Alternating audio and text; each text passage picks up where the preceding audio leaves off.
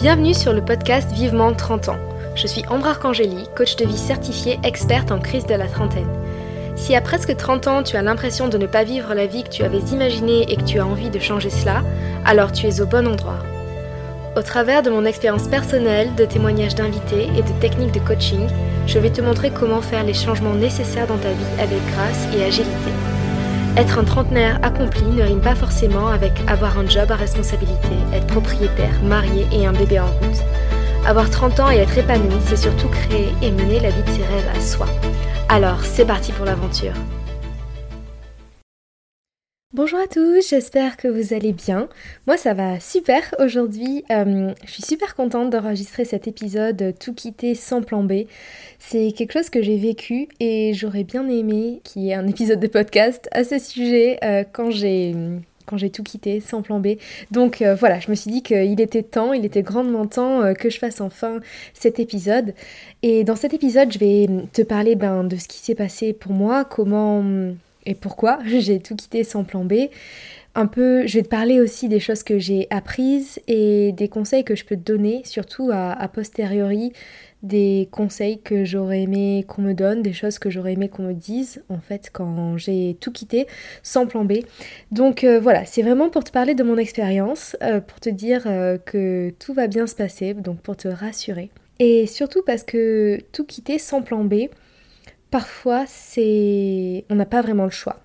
En tant que coach, je pense que c'est toujours mieux d'avoir un plan B ou du moins une vision de ce qu'on peut faire et de ce qu'on veut faire, euh, même si on n'a pas toutes les étapes et euh, pas de filet de, de sécurité évident.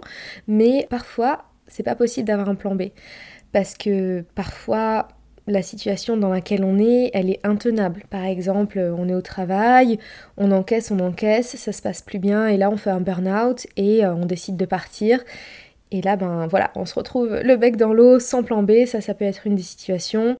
Ça peut être aussi quelque chose qui n'est pas dans notre tempérament, les personnes qui sont euh, impulsives, euh, qui réfléchissent pas trop à leurs décisions, et je dis ça parce que je suis un peu comme ça parfois, enfin souvent même, mais euh, voilà, ça peut être quelque chose qui, fait partie de nous, de prendre des, décisions hâtives et impulsives, et, souvent c'est quelque chose qui se mûrit inconsciemment, enfin bref, ça peut faire partie de notre personnalité aussi. Et aussi, ça peut, le fait de se retrouver sans plan B, euh, à tout quitter, ça peut être le fait d'une conjoncture dans ce qui se passe dans ta vie. Et moi, c'est ce qui s'est passé un petit peu. Alors oui, c'est vrai que je suis un peu impulsive et je prends des décisions à la, à la hâte. Mais en fait, quand j'ai tout quitté sans plan B, j'avais pas prévu en fait. C'était pas hum, quelque chose que j'avais du tout anticipé. Ce qui s'était passé, c'est que donc j'avais mon, mon, contrat à l'ambassade qui se terminait, j'avais deux ans, et hum, j'avais commencé à regarder d'autres postes à l'étranger, dans d'autres ambassades ou d'autres euh, instituts français. Et alors, bah, pour être honnête, c'est vrai qu'il n'y avait rien qui me bottait vraiment. Enfin, mon poste à Washington était tellement super que tout le reste me semblait un peu moins bien. Et même au final, euh, je m'étais dit, bon ok, je rentre chez mes parents, mais ce sera vraiment juste le temps de, quelques semaines, le temps que je retrouve autre chose. J'étais assez euh, confiante de retrouver autre chose rapidement. Mais c'est vrai qu'au fond de moi, il y avait toujours cette envie de quelque chose de différent, d'un nouveau cycle. De... J'avais l'impression qu'il y avait ben, quelque chose d'autre qui m'attendait déjà, mais j'avais aussi une curiosité de, de voir autre chose. Mais je m'étais dit non, j'ai une belle carrière dans la diplomatie culturelle, euh, il faut avancer, il faut, il faut. Et c'est vrai que j'avais tous ces il faut en tête, parents qui, qui me poussaient, euh, un peu une, une, carrière toute tracée avec un réseau, de l'expérience. Et c'est vrai que naturellement, j'aurais pu continuer. Mais donc ce qui s'est passé, c'est que ben, je suis rentrée en France et en fait, euh, j'ai réalisé que, j'avais envie d'autre chose, que la diplomatie culturelle pour moi c'était fini, que j'avais pas envie de, m'entêter, de, continuer à, à faire ce qu'il faudrait faire, mais que, ben, je sais pas, j'avais qu'une vie et que j'avais envie d'en explorer toutes les possibilités, toutes les opportunités et que j'avais envie de m'autoriser à, à faire quelque chose de différent et et je pense que une fois que j'avais réalisé ça, même si j'avais réalisé ça, je, dans les faits, je continuais à chercher du travail dans la diplomatie, à regarder les postes.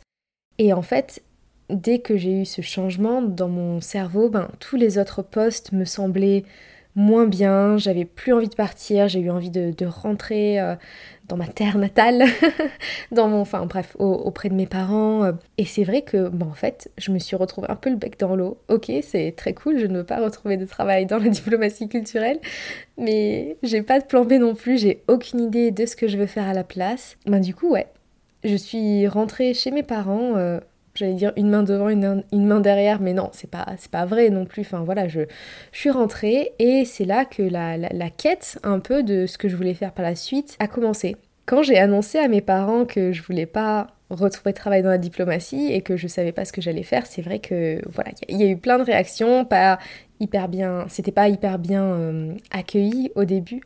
Du coup, ce que je voulais partager avec toi dans cet épisode, c'est un peu te... pas te spoiler, mais un peu te raconter ce qui va se passer quand tu vas dire aux gens ou quand les gens vont réaliser que tu vas tout quitter sans plan B. Bien sûr, te retrouver dans une situation qui n'est pas forcément de, ton fait, mais euh, en tout cas tout quitter sans plan B. Alors déjà, ce qui va se passer, c'est qu'on va te prendre pour une dingue. Une dingue, un dingue. on va te prendre pour une folle. Enfin, moi, on m'a vraiment pris pour une folle. Euh, les autres paniqué pour moi, en fait. Mes, bon, mes parents, hein, bien évidemment, euh, mais aussi euh, mes amis.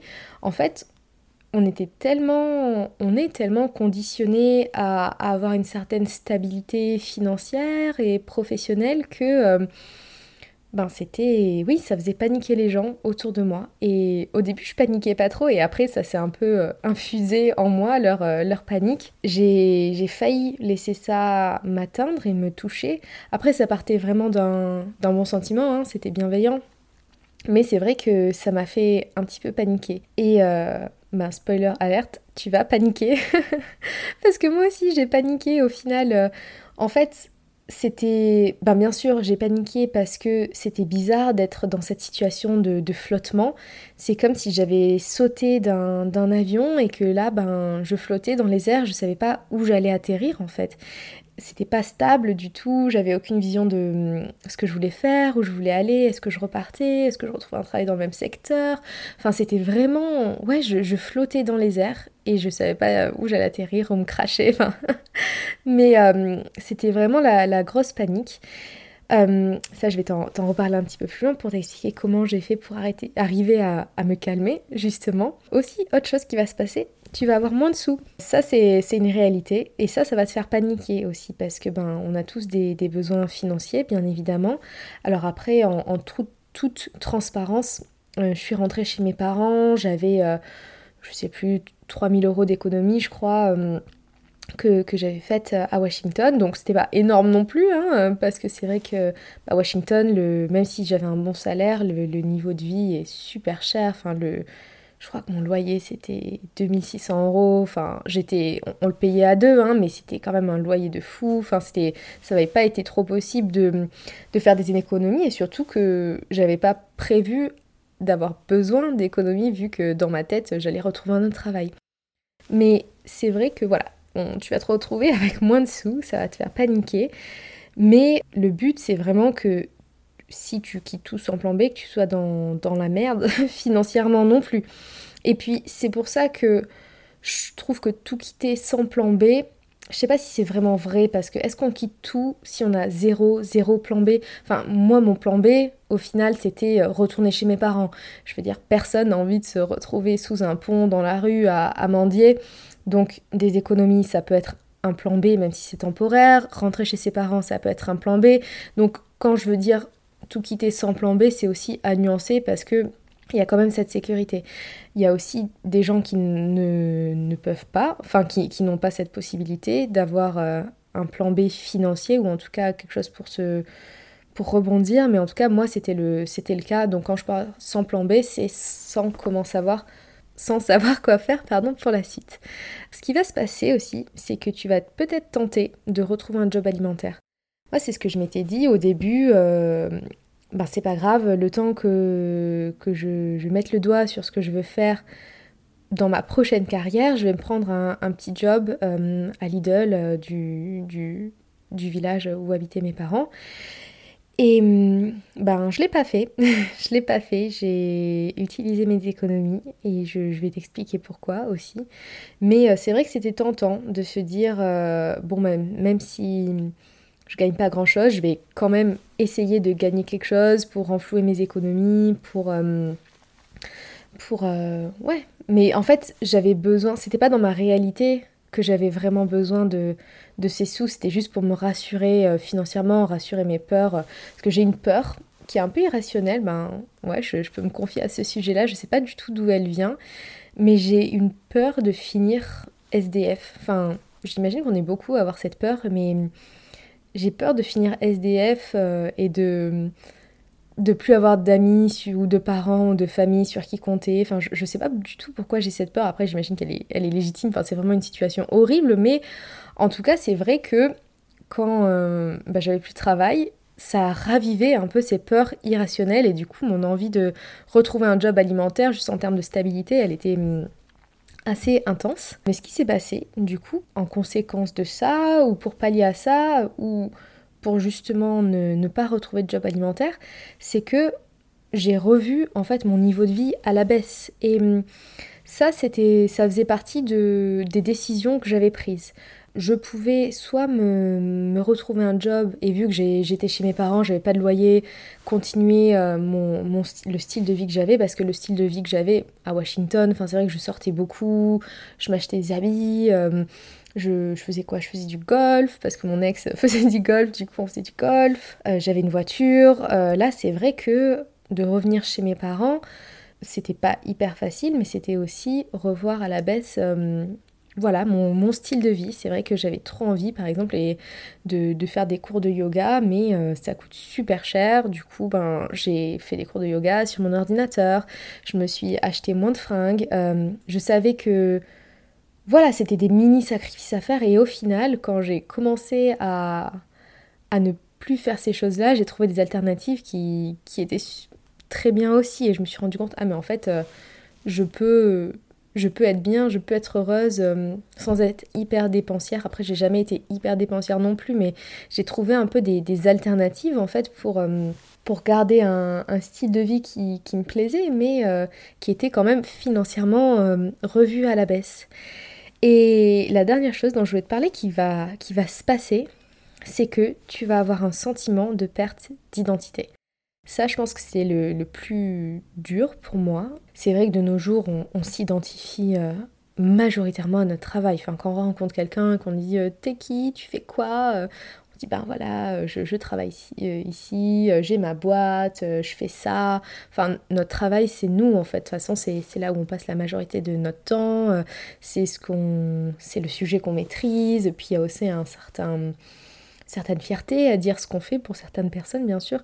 Mais euh, du coup, quand j'avais plus mon travail, je me suis dit, mais, mais je suis qui en fait? Enfin, je suis qui si je suis pas attachée culturelle adjointe à l'ambassade de France à Washington? Enfin, c'est vrai que j'étais fière d'avoir ce poste, ça faisait partie de mon identité. Et il y a une vraie euh, remise en cause. Parce qu'en plus, c'était pas juste je n'ai plus mon titre, je n'ai plus mon job, c'était je n'ai plus envie de travailler à l'étranger pour l'instant. Euh, je n'ai plus envie de travailler dans la, diplomatie, je n'ai plus envie de travailler dans la culture. Enfin, vraiment, toutes les choses qui, qui faisaient que j'étais moi, professionnellement du moins, euh, je m'en détachais et c'est vrai que, voilà, j'ai un peu tout remis en question, je, me suis vraiment posé énormément de questions sur qui j'étais et, et, ça faisait très peur, ça faisait très peur parce que du moment qu'on perd son, son sens d'identité, qu'on n'est plus qui on est, on commençait à, douter de tout. C'était vraiment très très dur d'avoir ce sentiment de, perte d'identité. Et du coup, par rapport au fait de tout quitter sans plan B, je voulais juste te dire aussi que parfois avoir un plan B, c'est pas toujours la meilleure des choses. Je veux veux pas te dire qu'il faut pas avoir plan B, encore une fois, mais que parfois avoir un plan B, quand, quand es, imaginons t'es es dans un plan A, mais que ça te convient pas et que tu travailles sur un plan B, c'est ce que je fais de toute façon en coaching. Certes, c'est rassurant d'avoir un plan B, mais parfois ça retarde les choses en fait, parce qu'on attend que le plan B soit parfait pour quitter le plan A, on attend que les conditions soient parfaites. Par exemple, pour partir de sa boîte, on attend de Par exemple, imaginons que tu travailles dans une boîte et que tu as envie de monter ton business en parallèle, tu vas attendre que ton business euh, euh, soit florissant, que tout soit parfait dans ton business pour quitter ton plan A et au final tu vas encore plus... Euh, enfin, tu vas subir les conditions de ton, de ton job actuel plus longtemps que si tu avais tout quitté sans plan B. Et parfois, ce qui peut se passer, c'est qu'on va idéaliser son plan B on va se dire ah mais ça va être tellement mieux de faire ça parce que en fait bah oui en comparaison à ce qu'on fait maintenant Enfin, c'est différent, mais moi je sais que si. Enfin, j'ai décidé de, monter ma boîte, de devenir coach, mais j'avais aucune idée de du challenge en fait que ça représentait tout simplement, enfin que, c'était énorme. Et je pense que si j'avais essayé de monter ça en parallèle de mon plan A, que j'avais idéalisé mon plan B, ben je serais restée beaucoup plus longtemps dans, mon plan A, j'aurais que, ça aurait que fait retarder, alors que parfois quand on est euh, quand on quitte tout, euh, qu'on est dans, le flou comme ça, euh, on, tend à être plus dans l'action. Et on sort de sa zone de confort parce que si on attend que le plan B soit parfait, parfait, si on attend que le plan B soit parfait, on va rester vraiment dans sa zone de confort trop longtemps et ça va faire que retarder cela. Aussi, quand tu vas être ben, sans, sans plan B, tu vas réaliser que tu as plus de ressources que tu ne le penses je sais que moi, quand j'ai, bah, quand je suis rentrée en France, je n'avais pas réalisé à quel point c'était possible pour moi de bah, d'être hébergée euh, chez ma famille euh, et au final, euh, je pensais rester que 2-3 mois. Et au final, je suis restée un an quand même, donc c'était long. J'ai réalisé que je pouvais compter sur mes amis aussi. Enfin, c'était pas qu'un besoin de ressources financières, mais je me suis dit, ah ouais, en fait, euh, ça va aller, ça va aller, j'ai plus de ressources. Et aussi, j'ai réalisé à quel point moi j'étais, j'ai le mot en anglais, resourceful, c'est euh, resourceful, c'est-à-dire que ouais, j'étais pleine de ressources, j'étais ingénieuse, je savais trouver des, solutions à, mes problèmes, je savais me sortir de, de situations, euh, que j'étais agile dans la vie et que en fait j'étais moi-même ma, propre ressource. Et c'est vrai qu'au final, c'est même si ça faisait super peur d'être perdu et d'être dans, le vide comme ça, de, flotter, j'ai l'impression que ça, en tout cas, que j'ai vraiment fait appel à mon instinct et, de voir que pendant longtemps j'étais restée dans, dans, ma, dans ma zone de confort. Et que là, de, sortir de cette zone de confort, ça m'a permis vraiment de, l'étendre et de me dire Ah ouais, je suis capable de, de tout plaquer, euh, de, rentrer chez mes parents euh, sans plan B. Enfin, en fait, j'étais agréablement surprise de voir que je l'avais fait et de voir que ben ça allait en fait. Enfin, bien sûr, je, paniquais, mais je veux dire, j'étais pas, j'étais pas en danger de mort et euh, que, que ça s'était plutôt bien passé. Et aussi, ce que je me suis dit, c'est que c'est le meilleur moment en fait. C'était un peu le meilleur moment dans ma vie pour prendre un risque, pour tout quitter sans plan B et pour aborder la vie avec une curiosité euh, de voir ce qu'il allait se passer parce que j'avais peu de responsabilités. Ça c'est hyper important parce que je sais que on n'est pas tous dans le même cas. Enfin moi j'avais et j'ai j'ai pas d'enfants et enfin j'avais pas d'enfants, j'avais pas hum, de crédit, ben, j'ai toujours pas d'enfants ni crédit, hein, mais à ce moment-là, euh, vraiment encore moins. Et euh, donc j'avais peu de responsabilités. Et, et c'est vrai que il y avait du coup ce côté excitant. Même si c'était effrayant, c'était aussi excitant parce que je me suis dit, dans tous les cas, je, serai, je, ne, je ne saurai jamais ce qui va se passer tant que, tant que je n'essaye pas. Et du coup, je me suis dit, c'est vraiment le moment, enfin, il n'y aura pas de meilleur moment dans ma vie pour prendre ce risque euh, et pour avoir tout quitté sans plan B, donc pourquoi pas. Maintenant, j'ai envie de te parler des leçons que j'ai apprises et de ce que j'aurais aimé qu'on me dise quand, quand ça s'est passé. Alors déjà, de, me retrouver comme ça, sans, travail, sans projet. Ça a été extraordinaire parce que ça m'a permis de, faire le point. C'est à ce moment-là aussi que j'ai engagé ma, coach de vie parce que selon moi, le temps c'est précieux. Le temps c'est vraiment la, ressource la plus précieuse. Et dans ma tête, je me disais, ok, soit je, passe un an à errer euh, et à me demander ben, qu'est-ce que je vais faire, euh, à écouter des podcasts, lire des livres, mais j'avais envie vraiment de... je savais qu'il y avait quelque chose en moi, je savais juste pas comment le trouver. Je savais que je voulais changer, mais je savais pas comment et j'avais besoin de me faire aider. Et du coup, j'ai engagé ma coach qui a vraiment changé ma vie et c'est pour ça d'ailleurs que, je suis devenue coach. Mais euh, ça m'a permis ouais, de faire le point sur ce que je voulais vraiment. Et aussi, c'était hyper agréable de prendre ce temps pour soi. Parce que, en fait, quand on ralentit le rythme, j'ai réalisé à quel point je vivais dans un rythme effréné, de, de travail, de, de, voir les amis, de faire du sport, euh, de, de faire mes hobbies à côté, euh, de, voyager, de partir en week-end.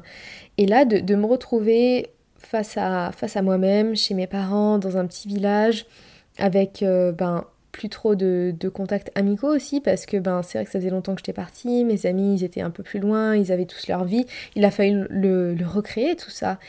Et en fait, au début, j'ai vachement culpabilisé d'avoir tout ce temps libre. De me dire, mais il y, y a, tout le monde qui travaille et moi je suis là, euh, je vais faire euh, des balades, je vais à la mer. Et hum, j'ai réalisé que, bah, je sais pas si j'étais au bord d'un burn-out, mais que en tout cas j'avais vraiment tiré sur la corde pendant longtemps et que tout simplement cette pause j'avais envie de me l'accorder. Et là je sais pas si t'es en, si es en pause, si t'arrives à te l'accorder en fait de te dire ok c'est pas parce que j'ai pas de travail qu'il faut que qu'il faut que je travaille aussi j'avais envie enfin je savais que j'avais envie de travailler sur moi-même mais j'avais pas envie de de voir mon développement personnel et mon travail avec ma coach comme vraiment une, contrainte, une tâche. Je me suis dit, mais j'ai le droit, en fait, mon corps a le droit de se reposer, j'ai le droit de faire une pause dans ma vie, je, ne fais de tort à personne et pourquoi est-ce que j'arrive pas à me l'accorder? Et c'est vrai que j'ai fait un gros travail sur arrêter de culpabiliser d'avoir presque 30 ans et pas avoir de travail. C'est de ma responsabilité en fait. Si j'ai envie et si mon corps a besoin de se reposer et de prendre ce temps de pause, il fallait que je le fasse en fait. C'était hyper hyper important et, euh, et je savais que, que j'étais jugée aussi euh, parce que ben voilà c'est pas normal il y a des gens qui qui se disent mais euh, enfin voilà pourquoi elle travaille pas comme tout le monde ça crée des jalousies aussi. Et euh, mais je pense que j'ai réussi à prendre ce temps à, me l'accorder aussi parce que hum, ce qui se passait c'est que je me disais ben voilà plus tard euh, j'ai envie d'avoir mon business j'ai envie d'avoir des enfants. Je sais pas si ce moment de pause où je suis seule avec moi-même j'étais célibataire aussi parce que j'avais quitté mon ex je ne sais pas si ce moment de pause se, manifestera à nouveau dans ma vie. Donc c'est maintenant en fait. C'est maintenant et j'y ai droit et je, ne, je n'embête personne, je ne fais de tort à personne. Et au contraire, me faire du bien, ça m'aidera à, à faire du bien aux autres aussi. Donc c'était vraiment hyper important. Et là, si je veux te le dire, que si tu es en pause, tu as le droit de t'accorder cette pause. Ne culpabilise pas.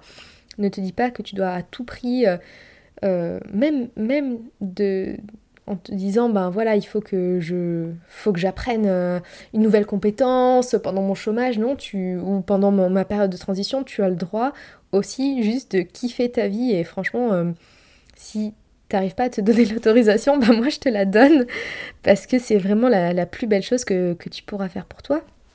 En fait je moi j'ai renoué euh, avec euh, j'ai renoué avec la vie, j'ai renoué avec l'instant présent, j'ai renoué avec mon rapport à mes journées aussi de et c'était c'était fou parce que ben même si je travaillais pas, je me levais super tôt le matin, je partais dans les calanques euh, toute la journée, je j'ai repris le goût de, de cuisiner aussi, j'ai repris le goût de d'écrire, enfin c'était vraiment une reconnexion à, à, la vie en dehors du travail et, et c'était c'était incroyable, franchement c'était incroyable et du coup maintenant que, je travaille, que j'ai un travail à plein temps, que j'ai monté ma boîte et que je travaille même plus qu'avant, j'ai réalisé à quel point c'était hyper important de, de rester connecté aux choses qui ne sont pas notre travail. Du coup, autre avantage aussi de tout quitter sans plan B, c'est que hum, une fois cette période de pause un peu dépassée ou, ou en parallèle, tu vas être peut-être plus proactif dans tes recherches. Parce que quand t'es es sans rien, quand t'as pas de filet de sécurité, tu dis mais voilà, tu vas être plus ouvert à, d'autres opportunités, tu vas dire oui à plus de choses, tu vas faire plus d'efforts pour trouver pour trouver l'après. Moi je pense que si j'avais si par exemple j'avais eu ces questionnements existentiels, si j'avais fait ma crise de la trentaine pendant que j'étais encore en poste à Washington et que j'avais euh, un travail, un salaire, je sais pas si j'aurais engagé ma coach pour aller plus vite en fait. Je sais pas si j'aurais été aussi proactive dans le fait de trouver ma de trouver ou de créer de créer mon prochain chapitre. Du coup, voilà, de, de tout quitter son plan B, ça peut être bien parce que du coup tu vas être encore plus proactive dans tes recherches, tu vas aussi tester plein de nouvelles choses et sortir de ta zone de confort et l'étendre en fait. Et hum, quelque chose d'assez libérateur qui s'est passé, c'est que j'ai réalisé que j'avais besoin de moins que ce que je pensais avoir besoin. Euh, je pensais que pour moi, avoir un, salaire assez haut, euh, c'était important. Je pensais que Ouais, c'était plus par rapport au salaire en fait et au style de vie. C'est la chose que j'ai réalisée dont j'avais le besoin le moins. Et c'était hyper libérateur parce que j'ai réalisé que le plus important pour moi, c'était d'avoir du temps libre pour être dans la nature. Et ça, c'était quelque chose d'énorme parce qu'en fait, je pense qu'on est aussi beaucoup conditionné à, à vouloir plus d'argent sans réaliser que parfois, c'est pas d'argent dont on manque parce que ben on, a des économies, on a des gens euh, sur qui compter si on a besoin de, de, sous, enfin en tout cas pas, tous, hein, mais certains ont cette chance. Et du coup, de réaliser que l'argent c'était pas hyper important, ben ça m'a vachement apaisé. Ça m'a aussi beaucoup apaisé dans le fait de vouloir devenir entrepreneur parce que je, je, savais que dans les premières années ça allait être compliqué financièrement. Et je me suis dit, mais en fait, bah oui, j'ai besoin de sous pour vivre, bien évidemment, mais en fait, c'est pas aussi important que ce que je pensais que ça le serait. Du coup, c'était vraiment, vraiment hyper agréable et libérateur. Et du coup, de me poser aussi, ça m'a vraiment permis d'avoir une vision sur le long terme, de redéfinir, sur le fait de redéfinir mes priorités. La, la grande question que je me suis posée pendant tous ces mois, c'est est-ce que je prends un job alimentaire ou pas? Ça, c'était vraiment, euh, c'était vraiment dur au début parce que la tentation était grande. Et en fait, j'ai réalisé que l'argent, bah, j'en avais, enfin j'en avais, j'en avais suffisamment en tout cas euh, pour, euh, pour survivre euh, et pour vivre pendant quelques mois, vu que j'étais j'étais rentrée vivre chez mes parents. Mais surtout, ce dont j'avais besoin, c'était de temps, en fait. J'avais envie de, de, me poser, j'avais envie de prendre le temps de faire les choses, de prendre le temps de réfléchir à ce que je voulais faire de ma vie. Et du coup, j'ai priorisé le, le, temps sur l'argent. Et oui, j'aurais pu, euh, enfin, moins utiliser mes économies. Et franchement, euh, à ce moment-là, au bout de quelques mois, j'en avais plus beaucoup. Mais en parallèle, j'ai eu du temps. Et ça, c'était hyper précieux en fait. C'était vraiment hyper, hyper précieux.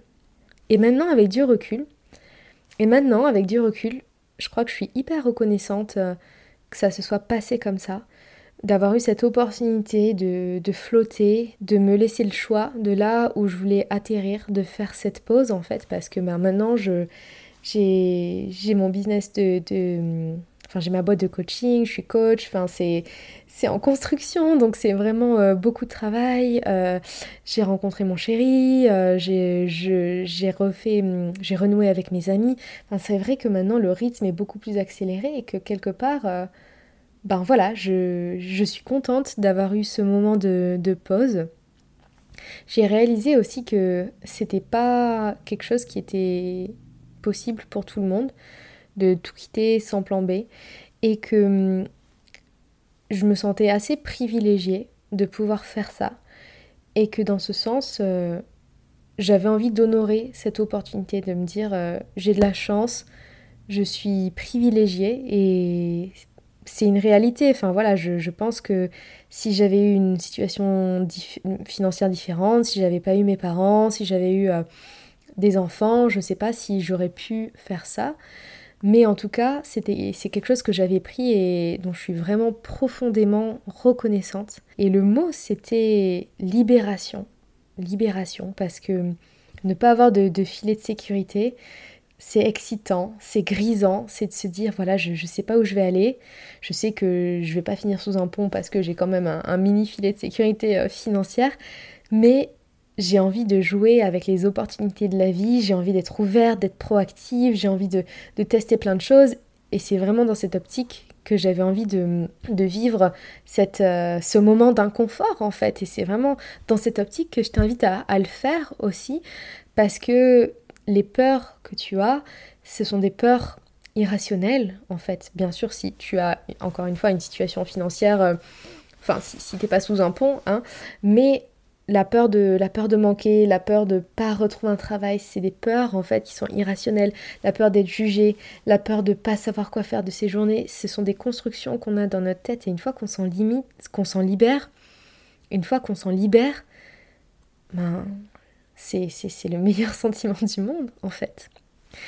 Et du coup, pour conclure, je voulais te parler de, de deux ans après, parce que c'était quand même il y a deux ans ouais, que j'ai fait mon, grand saut dans le vide. Et euh, en fait, c'est bizarre parce que je suis pas encore dans ma zone de confort.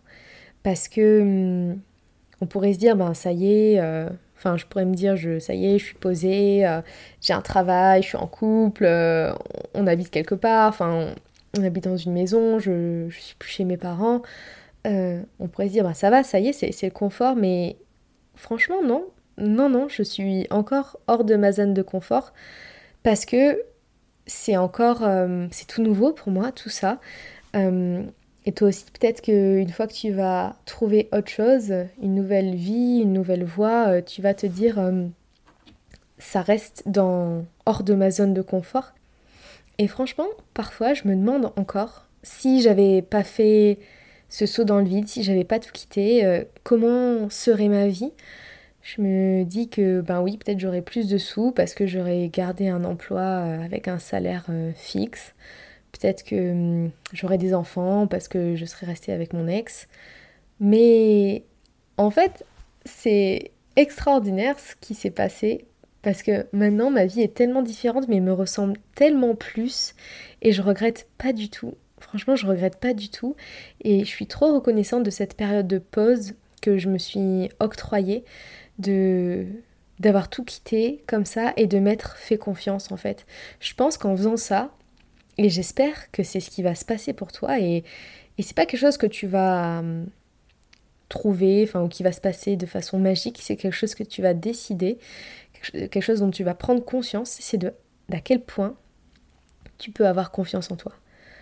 Parce qu'au final, la confiance en toi, et alors, la confiance, je parle pas du fait de, comment dire, de se penser capable de tout, ça, pour moi, c'est enfin, une des définitions de la confiance, mais pour moi, la réelle confiance en soi, c'est de se dire, quoi qu'il se passe, je sais que je peux compter sur moi. I have my back. Je sais que je, je trouverai les ressources, que je serai assez ingénieuse, que j'ai assez de d'agilité de vie, que je suis assez adaptable, que j'ai assez d'expérience, que je me connais pour retomber sur mes pattes à chaque fois. Et ben, si tu écoutes cet épisode, c'est que tu as envie de d'y croire. Et ben, pour conclure, je vais juste te dire que c'est pas une question d'y croire, c'est une question de décider. Et moi, j'ai décidé que je pouvais compter sur moi parce que ben déjà je me le suis montré euh, maintes et maintes fois, je me le suis prouvé, mais c'est aussi quelque chose que j'ai décidé et j'espère que tu le décideras aussi pour toi. J'espère que cet épisode t'a plu, que voilà, tu te sens plus serein, sereine du fait de tout quitter euh, sans plan B dans ta vie. Euh, si l'épisode t'a plu, n'hésite pas à laisser euh, des, étoiles sur Spotify ou sur Apple Podcast, ou même à m'envoyer un message. Franchement, ça me ferait tellement plaisir de savoir si l'épisode t'a plu, est-ce que tu t'es reconnu, est-ce que ça t'a aidé, est-ce que ça t'a rassuré et apaisé. Surtout, vraiment, c'était le but de cet épisode. Et euh, on se retrouve très vite pour le prochain épisode. Salut